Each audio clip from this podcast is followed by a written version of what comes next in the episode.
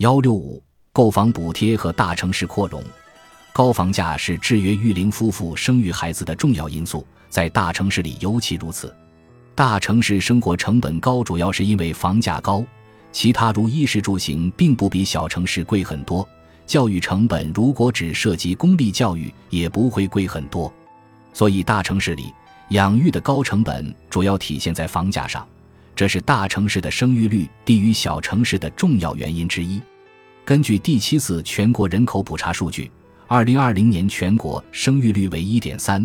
其中上海和北京的生育率分别仅为零点七四和零点八七，而山东、河南、江西等省的生育率在一点四左右。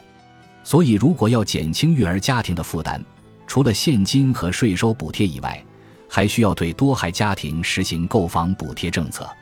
具体方式可以是通过按揭利息返还或房价打折进行补贴，比如说返还二孩家庭房贷利息的百分之五十，对于三孩家庭的房贷利息可全部补贴返还，或者在高房价的地区实施一孩房价九折、二孩房价七折、三孩房价五折的政策。